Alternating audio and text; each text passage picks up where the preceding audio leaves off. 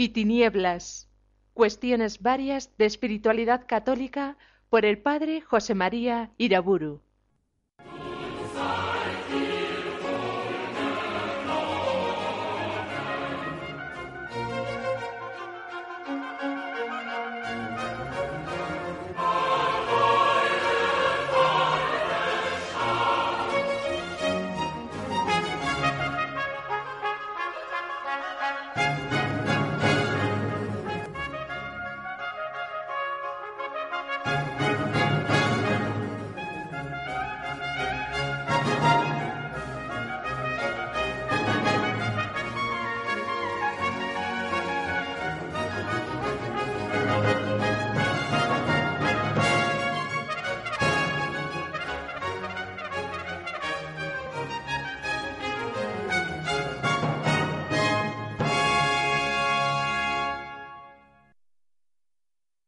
En el nombre del Padre, del Hijo y del Espíritu Santo. Voy a hablar de la educación de los hijos en el marco sagrado de la familia cristiana.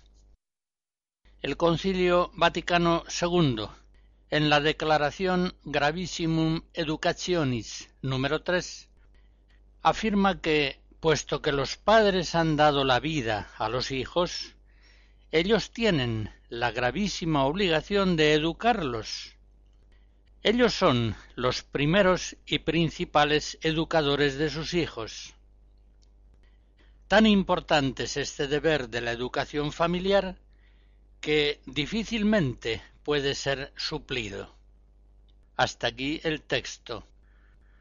Por la generación los padres transmitieron al hijo sus valores corporales, una fisonomía peculiar, un cierto grado de salud, de fuerza, de belleza, pero por la educación después han de transmitir a sus hijos sus valores espirituales, una fe, una cultura, una mentalidad, una tradición, una gracia, un estilo de vida. Por tanto, la familia es una escuela constante, una escuela que en un clima de amor y confianza está actuando continuamente al paso de las mil circunstancias de los días y de las horas. Y la eficacia de la educación familiar es tal que cuando falla de muy poco valdrán las clases, las catequesis, escuelas y universidades. Los padres cristianos han de ser muy conscientes de que en los hijos hay un cuerpo, un alma y un espíritu. Por la crianza, en primer lugar, el cuerpo del hijo ha de recibir los cuidados precisos, abrigo, alimento, higiene, vacunas, calor. Y principalmente suele ser la madre la que se ocupa de esos cuidados. En segundo lugar, por la educación familiar, el alma del hijo recibe progresivamente todo un conjunto de hábitos, conocimientos, artes y aprendizajes que modelan su personalidad y que le hacen cada vez más capaz de una vida social y laboral. Y en tercer lugar, por la catequesis familiar, que normalmente es informal, está hecha en la cocina, al acostarse, con ocasión de una enfermedad, de diversos sucesos. Por esa catequesis familiar continua, el espíritu del Hijo recibe día a día todo un mundo de fe que va asimilando casi sin darse cuenta. Recibe toda una jerarquía de valores evangélicos, toda una serie de aprendizajes fundamentales en el orden de las virtudes, para dar gracias a Dios, para orar, servir, amar, perdonar, compartir. Pues bien, los esposos cristianos han de ser cada vez más capaces de realizar esas tres funciones, la crianza, la educación y la catequesis, de tal modo que lleguen así a ser maestros especializados en el cultivo de hombres. La familia cristiana no ha de ser meramente una granja, un criadero de animales. No basta con que sea tampoco una escuela que transmite ciertos conocimientos y aprendizajes naturales. Más aún, la familia cristiana ha de ser una pequeña parroquia, un templo de Dios, o, en expresión ya muy antigua, ha de ser una iglesia doméstica, que fomente en los hijos tanto la glorificación de Dios como la perfecta santificación evangélica. Y las tres, crianza, educación y catequesis, han de darse juntas, potenciándose mutuamente. Escucharemos fragmentos de algunos espirituales negros.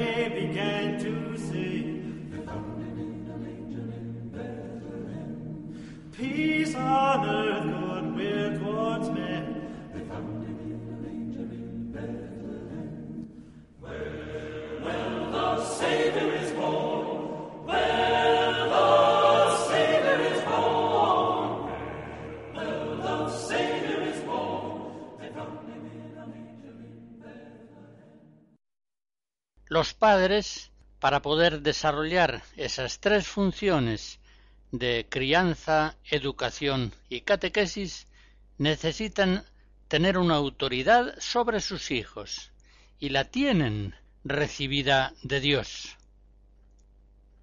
Los padres son para los hijos una imagen de Dios, y Dios es para nosotros al mismo tiempo un Padre lleno de bondad y un Señor que posee una autoridad plena. Él es al mismo tiempo para nosotros Padre y Señor. A Él le debemos, pues, juntamente amor y obediencia. Él mismo nos lo dice tantas veces en la Sagrada Escritura, los que aman a Dios y cumplen sus mandatos. Jesús se aplica esas palabras a sí mismo en la última cena, Juan 14, cuando dice Si me amáis, guardaréis mis mandamientos. Amor y obediencia hacia el Señor han de ir siempre juntos. Y así también en la relación de los hijos con sus padres, amor y obediencia se exigen y potencian mutuamente y han de ser inseparables. Precisamente porque Dios nos ama y porque procura con todo empeño nuestro bien, por eso no muestra hacia nosotros una bondad permisiva que ocasionaría nuestra perdición, y tampoco muestra hacia nosotros una autoridad dura que nos resultaría insoportable. Él, nuestro Dios, es al mismo tiempo justo y misericordioso, fuerte y suave. Por tanto, los padres, que están llamados a ser imágenes de Dios para sus hijos, si son duros con sus hijos, se alejarán de ellos y de este modo se perderán. Pero en cambio, si son con sus hijos excesivamente blandos y consentidores, quizá para evitarse disgustos y forcejeos, o para ceder indebidamente a sus halagos, también entonces perderán a sus hijos. Con esas actitudes excesivamente duras o excesivamente blandas y permisivas, los padres solamente serán para sus hijos una mala caricatura de Dios, una falsificación de Dios. Y sin duda eso hará a los hijos más difícil el conocimiento y el amor de Dios. Tengamos en cuenta que las modas están cambiando continuamente en el mundo. Unas veces está de moda un autoritarismo familiar opresivo. Otras veces lo que está de moda es un permisivismo igualitario e inmoral que de un modo u otro falsifica en los padres la imagen de Dios. Por eso los padres cristianos han de permanecer muy unidos a Dios, muy fieles a las enseñanzas de la Iglesia y de la tradición católica. Han de estar muy libres de los condicionamientos de la moda mundana secular y de ese modo podrán ser en la educación para sus hijos verdaderas imágenes vivas de Dios. Cuánta pena da ver hoy con mucha frecuencia a padres descristianizados que, habiendo desobedecido a Dios, ahora estos padres son manejados en su casa por un déspota de tres años que de diez ocasiones en nueve hace su capricho. Los padres, por su irreligiosidad, se rebelaron contra Dios y ahora los hijos se rebelan contra los padres. Desobedecieron a Dios menospreciaron sus mandatos y ahora sus hijos les desobedecen a ellos. ¿Cuántas veces la desobediencia de los hijos no es sino una manifestación consecuente de la desobediencia de sus padres hacia Dios? Los padres, como dice San Pablo en Romanos 1, volviendo la espalda a Dios, quedaron abandonados a los deseos de su corazón y ahora sus pobres hijos se ven lógicamente perdidos en la misma situación que sus padres. Es normal que los padres que son rebeldes a Dios tengan unos hijos que, como dice San Pablo en ese mismo lugar de Romanos 1, unos hijos que son rebeldes a los padres. La autoridad de Dios es la fuerza inteligente que hace crecer las criaturas, dirigiéndolas por su providencia amorosa. La misma palabra autoridad, autoritas, está expresando esa realidad. Autor en latín significa autor, promotor. Augere quiere decir acrecentar, aumentar, impulsar.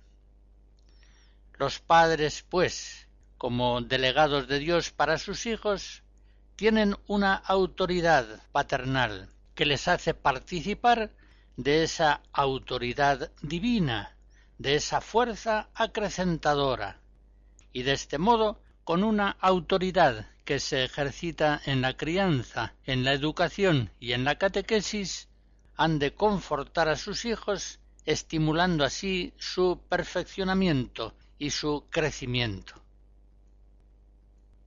A su vez, los hijos han de saber por la razón y han de creer por la fe que en justicia deben obedecer a sus padres en el Señor. Efesos 6. Y que tal obediencia es sumamente grata al Señor. Colosenses 3. El ejercicio de esta virtud de la obediencia ciertamente será para los hijos muy difícil allí donde la rebeldía hacia los padres esté más generalizada. Lo mismo sucede con el ejercicio de cualquiera otra de las virtudes. Por ejemplo, para vivir la castidad, que será más difícil allí donde la lujuria impera a sus anchas. Pero eso mismo viene a exigir de los padres una pedagogía especialmente atenta para desarrollar en los hijos la virtud de la obediencia, una virtud que, sobre todo en los niños y adolescentes, es absolutamente necesaria para su recto crecimiento personal. Es una virtud fundamental, tanto de ley natural como de ley cristiana. Por tanto, es una virtud que, sean cuales sean las circunstancias ambientales del mundo, es posible con la ayuda de la gracia, porque es conforme a la naturaleza y es conforme a la ley evangélica. Incluso la virtud de la obediencia en un hogar cristiano tiene que resultar relativamente fácil a los hijos. Si cuidándoles, tratando con ellos con gran asiduidad, prestándoles mucha atención, de verdad se fomenta en ellos un profundo amor a sus padres, una gran confianza e intimidad con ellos.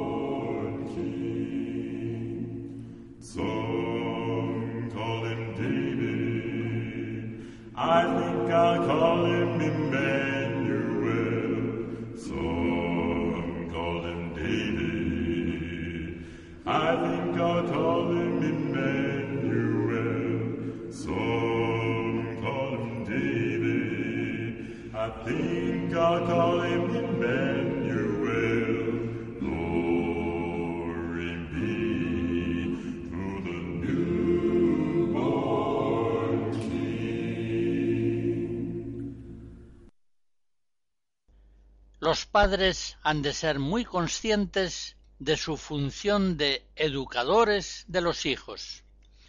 Ellos deben formar a los hijos en todos los valores esenciales de la vida humana y cristiana.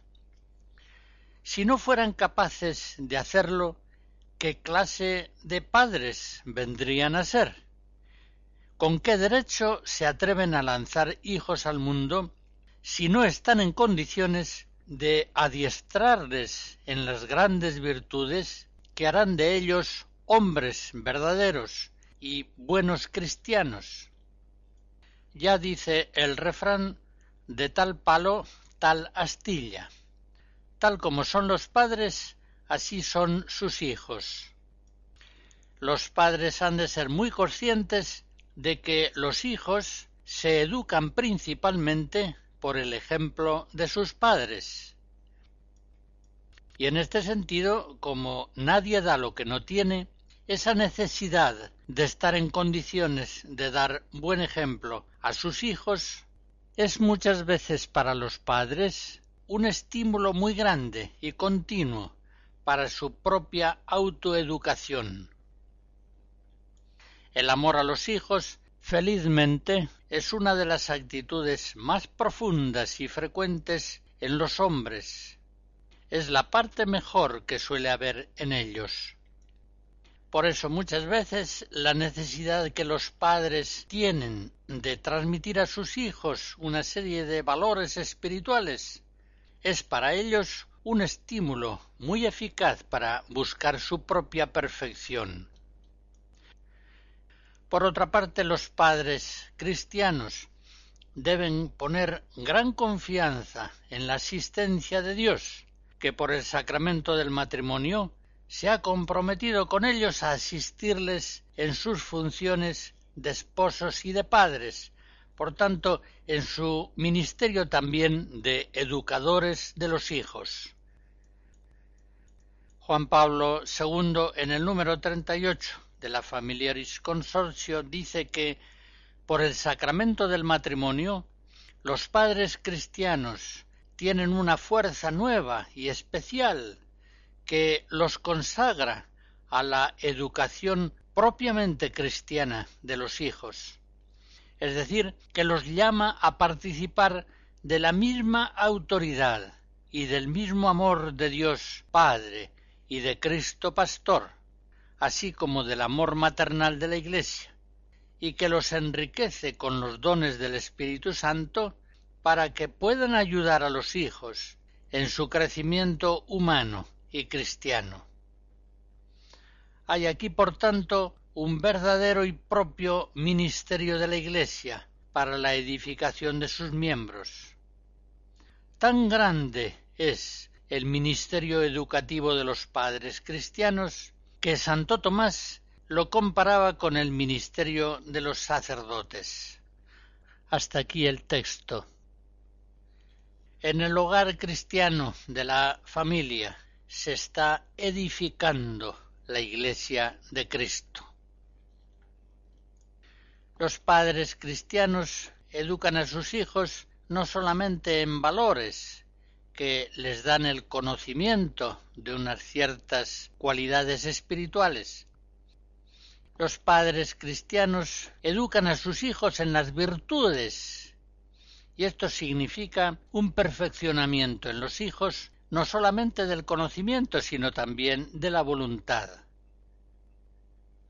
Las virtudes, como sabemos, son hábitos intelectuales y operativos que configuran al hombre en su inteligencia y en su voluntad, facilitándole el ejercicio de ciertas obras buenas.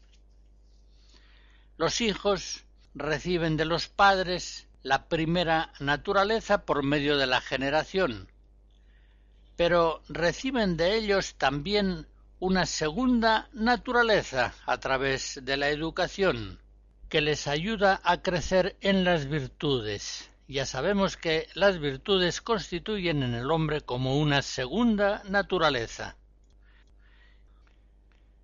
La generación del hijo se produce en un acto breve del amor de los cónyuges, aunque ciertamente ese breve acto expresa un amor largo y continuo. Y a su vez la educación es el fruto de un amor paciente, perseverante, mantenido a lo largo de muchos años. Y los padres han de saber que están llamados a formar en sus hijos todas las virtudes. Pensemos, por ejemplo, en la austeridad referida a la posesión de los bienes temporales.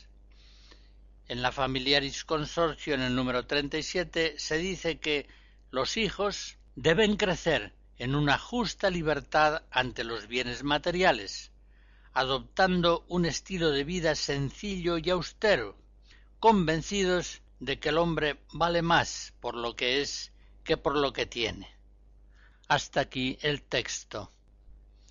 Recuerdo que Santo Tomás Moro, en la Utopía, describe cómo los padres hacían de oro los orinales y los grilletes de los esclavos, para infundir así en los niños el menosprecio de las riquezas ya desde su primera infancia.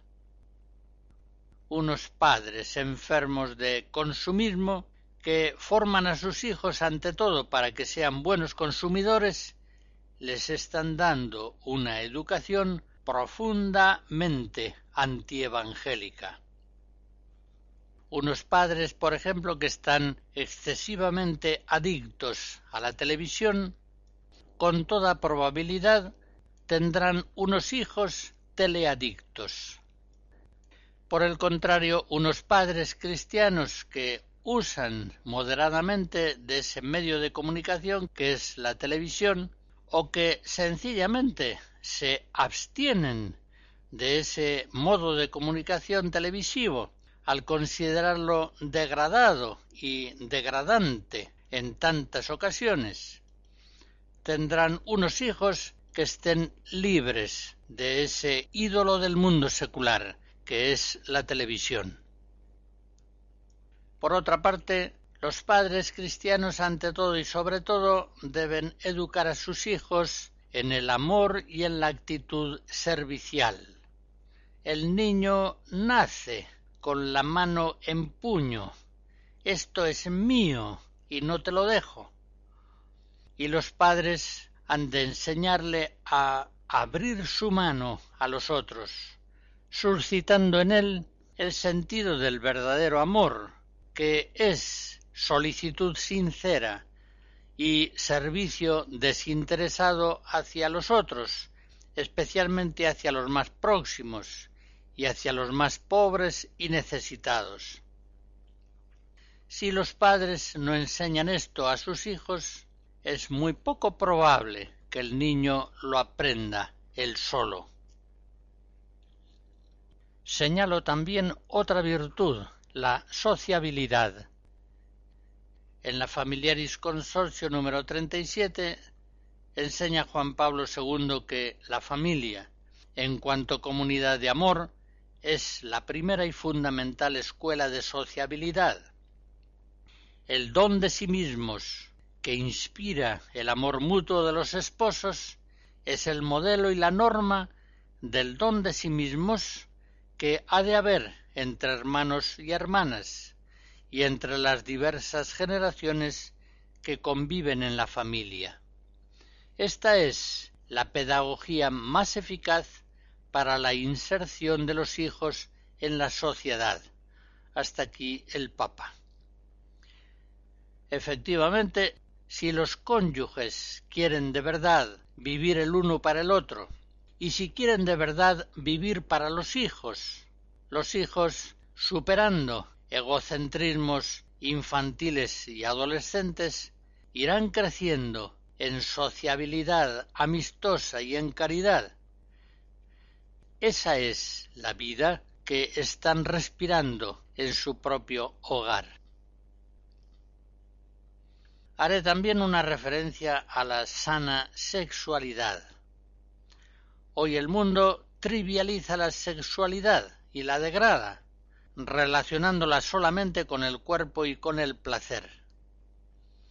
Pero, como enseña Juan Pablo II en Familiaris Consorcio 37, la sexualidad es una riqueza de toda la persona, cuerpo, sentimiento y espíritu, y manifiesta su íntimo significado al conducir a la persona hacia el don de sí misma en el amor.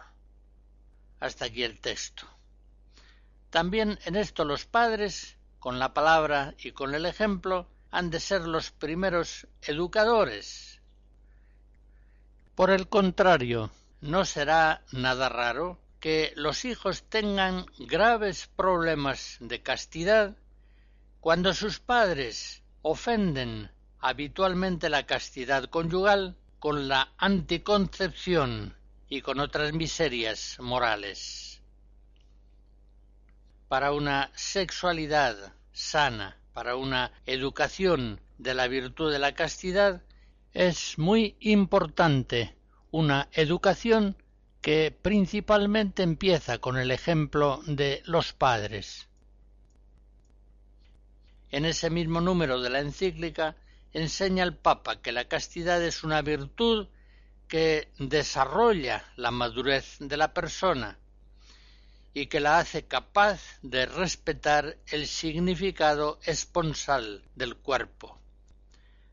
Más aún, sigue diciendo el Papa, los padres cristianos, atentos a discernir los signos de la vocación de Dios, reservan un cuidado especial a la educación para la virginidad, como forma suprema del don de sí mismo, que constituye el sentido mismo de la sexualidad humana. hasta aquí el texto.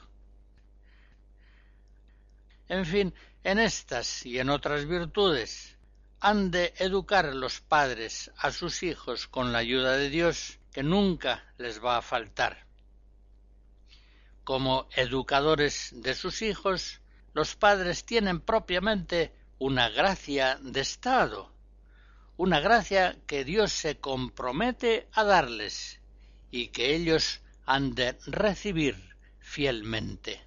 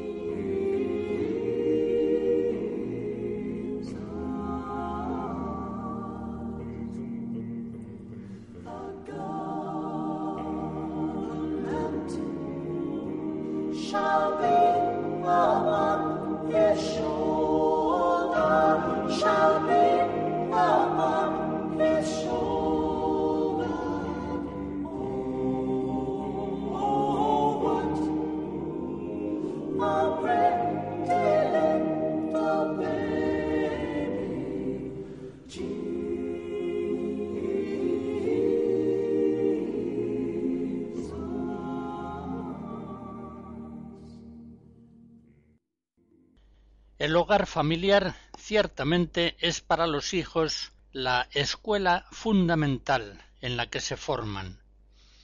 Los hijos reciben en el hogar familiar un condicionamiento que es constante, amoroso, gradual, muchas veces implícito más que explícito. Y es para ellos una escuela de insuperable eficacia didáctica. Ahora bien, tenemos que ser muy conscientes de que este influjo educativo eficacísimo de la familia unas veces es para bien y otras veces es para mal. Una de dos, o la familia evangeliza a los hijos o los escandaliza. Los padres escandalizan a sus hijos, aunque ellos no sean conscientes de ello muchas veces cuando no rezan, cuando no tienen tiempo ni dinero para Dios y para las cosas del Espíritu, para ayudar a la Iglesia, pero en cambio tienen dinero y tiempo para el cuidado del cuerpo y de sus intereses materiales. Los padres escandalizan a sus hijos cuando no reciben los sacramentos sino muy de tarde en tarde, o no lo reciben, cuando hacen gastos inútiles y por eso nunca están en condiciones de ayudar a los necesitados, cuando hacen por la riqueza sacrificios y esfuerzos que en modo alguno están dispuestos a realizar por Dios, por su reino, por su iglesia. Los padres escandalizan a sus hijos cuando huyen de los pobres, aunque sean parientes, no quieren saber nada con ellos. Cuando murmuran, cuando hacen juicios temerarios, sin tener cuidado de que los hijos los están oyendo. Cuando practican la anticoncepción y rechazan malamente a los hijos que posiblemente hubieran de venir al mundo por voluntad de Dios providente. Cuando los padres se enfrentan con Dios y con sus mandatos, están escandalizando profundamente a sus hijos. Les enseñan que la voluntad propia ha de ser preferida a la voluntad de Dios, aunque sea contraria. De este modo están llevando a sus hijos por el camino de la perdición ya desde niños. Es sorprendente que en ocasiones los padres parece que no son conscientes de que con esa vida tan miserable están perjudicando gravemente a sus hijos, están desfigurando en ellos la imagen de Dios, los están deshumanizando y al mismo tiempo los están descristianizando.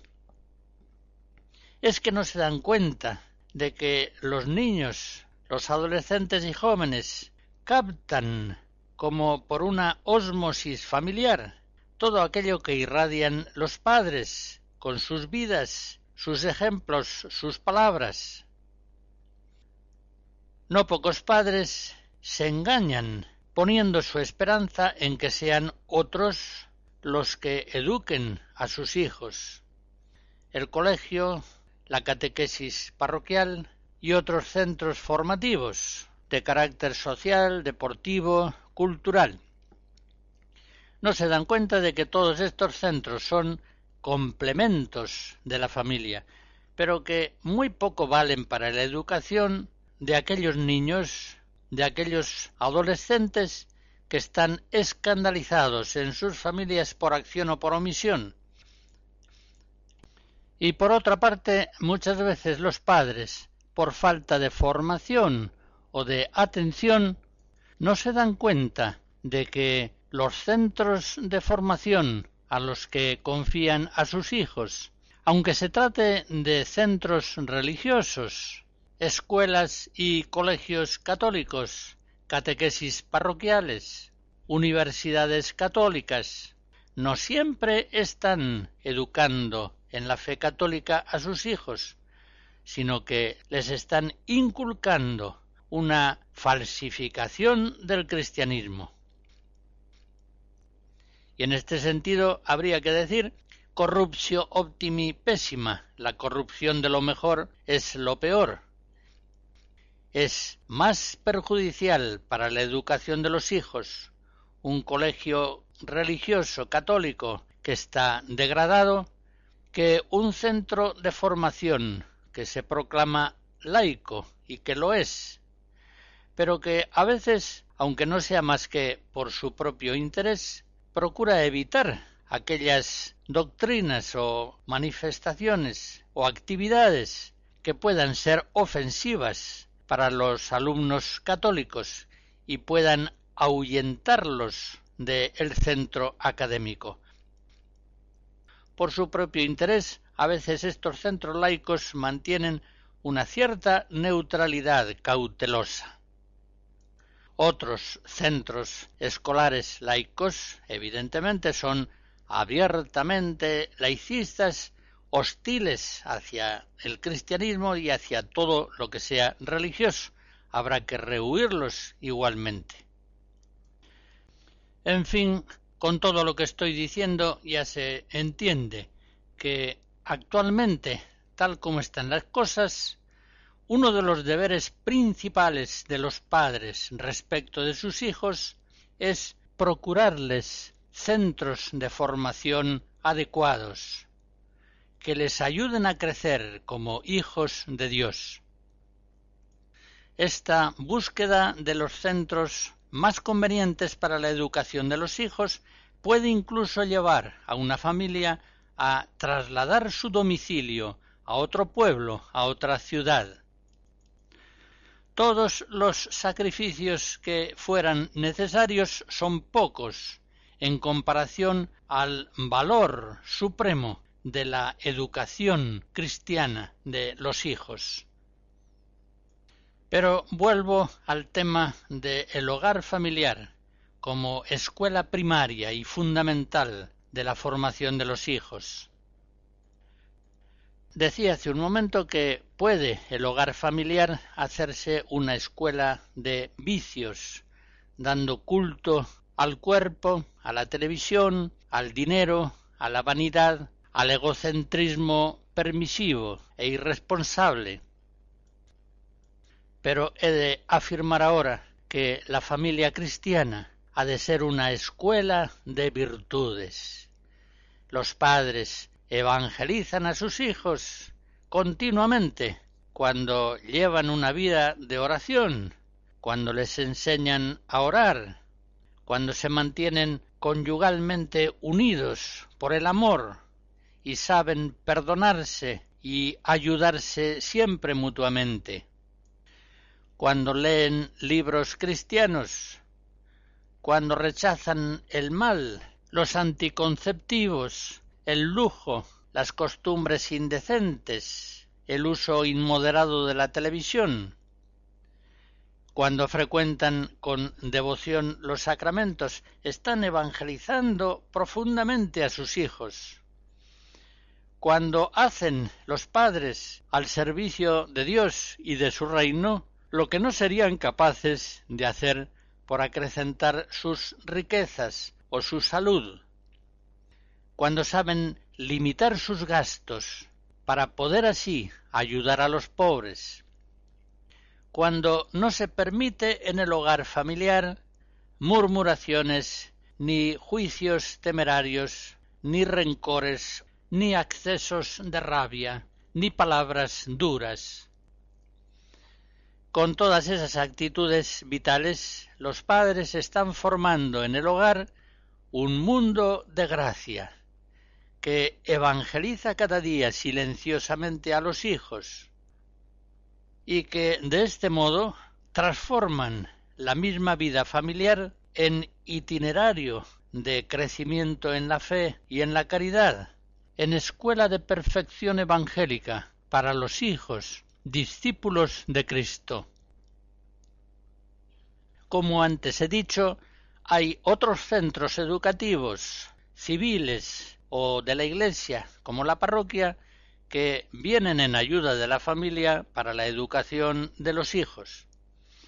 Pero no se olvide nunca que la familia es la primera y principal comunidad educativa de los hijos. Ella necesita el complemento de otros ámbitos formativos, civiles o eclesiales. Pero en todo caso, aquellos que dirigen centros educativos nunca deben olvidar que los padres han sido constituidos por el mismo Dios como primeros y principales educadores de los hijos, y que su derecho es del todo inalienable. Es una responsabilidad maravillosa e intransferible. Por eso mismo la Iglesia insiste tanto en que debe asegurarse absolutamente el derecho de los padres a elegir una educación para sus hijos que sea conforme con su fe religiosa. Eso exige, evidentemente, que el Estado subvencione los colegios privados confesionales adecuadamente. Si no lo hiciera, pondría a los padres cristianos ante una alternativa injusta.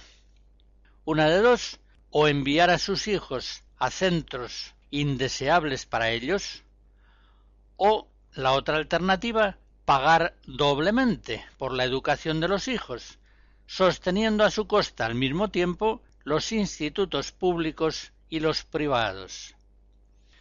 Esto llevará necesariamente a que la enseñanza privada, concretamente religiosa, se vaya concentrando en los grupos sociales más ricos y que en no pocos casos tienda a desaparecer por ser económicamente insostenible.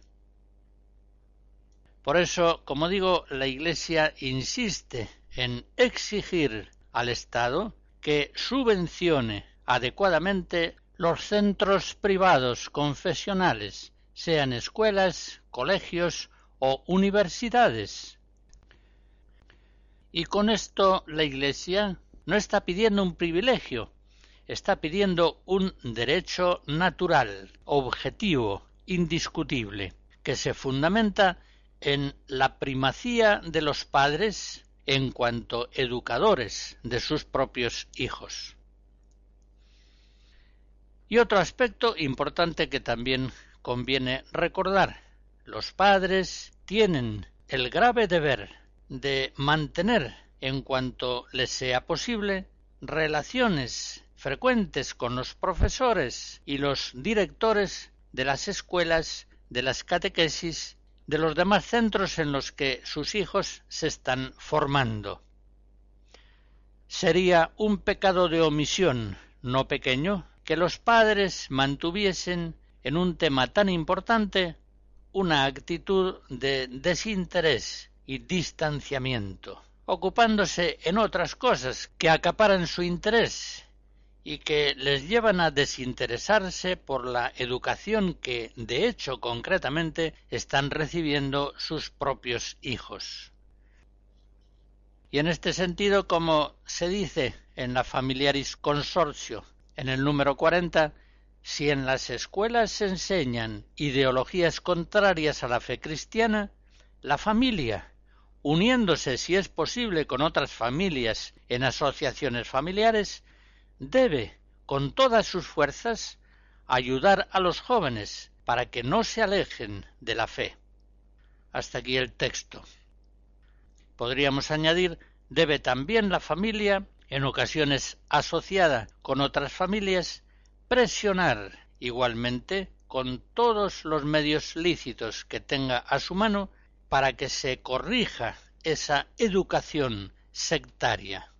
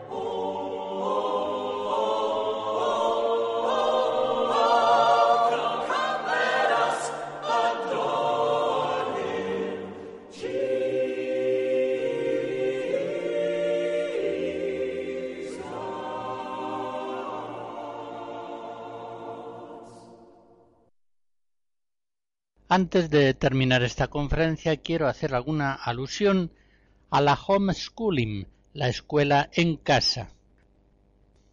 Como acabo de recordar, es evidente que el derecho a educar a los hijos pertenece a los padres fundamentalmente. Siempre la acción del Estado o de los colegios privados, como por ejemplo los colegios católicos, tendrá una función complementaria y según eso, una educación estatal obligatoria es un grave atropello contra el derecho de los padres. Es inadmisible y va contra todo derecho la coacción estatal a los padres imponiéndoles un cierto modelo de educación pública. Cuando los padres no se identifican con la educación que se está dando en los centros públicos y tampoco tienen a su disposición colegios privados que den efectivamente la educación por ellos deseada. Estos padres tienen derecho a recibir del Estado una protección legal para poder llevar adelante en sus propias casas la educación de sus hijos unas veces en la unidad de la comunidad familiar, otras veces asociándose con otras familias. La escuela en casa, la práctica de homeschooling, se inicia a mediados de los años 80 del siglo pasado, especialmente en los Estados Unidos. Pero en realidad existe desde hace ya muchos siglos. Bastaría con recordar el hogar de San Bernardo, en el que la beata Alicia, la madre, venía a ser maestra y tutora de la educación de cada uno de sus numerosos hijos. O podríamos recordar también el hogar de Santo Tomás Moro, verdaderamente una escuela doméstica perfectamente organizada para sus hijos y los hijos de otras familias amigas. Este movimiento pedagógico alternativo a la educación estatal y también a aquella educación impartida en escuelas y colegios privados. Cuenta ya, sobre todo en Estados Unidos, con numerosas asociaciones encargadas de promocionarlo. Facilitan a los padres los materiales educativos necesarios, organizan encuentros para ayudarles en el desarrollo de su función educativa, de tal modo que puedan dar los padres a sus hijos una enseñanza individualizada y que tenga todas las garantías en lo referente a los planteamientos culturales, religiosos y morales. Actualmente en los Estados Unidos unos dos millones de niños en edad escolar están siendo educados a través del homeschooling y esta fórmula pedagógica familiar va creciendo notablemente también en otros países. Por otra parte, hay que señalar que el sistema pedagógico de la escuela en casa da frutos muy positivos. Estudios realizados al respecto nos muestran que los niños que han sido educados en el marco de la homeschooling logran niveles de conocimientos y de formación personal considerablemente superiores a los conseguidos por los sistemas escolares públicos. No es evidentemente la escuela en casa la panacea para resolver todos los problemas educativos de los niños en el tiempo actual. Los colegios católicos, cuando realmente dan educación católica, disponen lógicamente de unos medios educativos y socializadores que no pueden alcanzarse en el mismo grado en la homeschooling. Pero ciertamente a la hora de hacer hombres nuevos, bien diferenciados de la mentalidad y de las pautas conductuales del mundo tópico, la escuela en casa ofrece sin duda unas virtualidades positivas del más alto interés. Consecuentemente, es importante y es urgente que el voto de los católicos y la acción de los políticos cristianos promuevan unas leyes en materias educativas que hagan posible la escuela en casa. También sería muy conveniente que en cada país la conferencia episcopal, por medio de su comisión de enseñanza y catequesis, hiciera todo lo posible para favorecer esta noble iniciativa de la escuela en casa. La bendición de Dios Todopoderoso, Padre, Hijo y Espíritu Santo, descienda sobre ustedes y les guarde siempre. Amén.